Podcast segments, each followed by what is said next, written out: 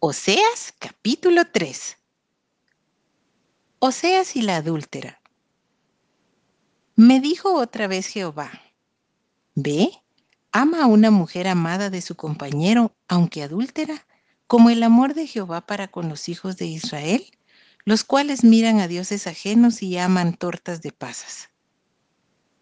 La compré entonces para mí por quince ciclos de plata y un homer y medio de cebada. Y le dije, Tú serás mía durante muchos días, no fornicarás ni tomarás otro varón, lo mismo haré yo contigo. Porque muchos días estarán los hijos de Israel sin rey, sin príncipe, sin sacrificio, sin estatua, sin efod y sin terafines.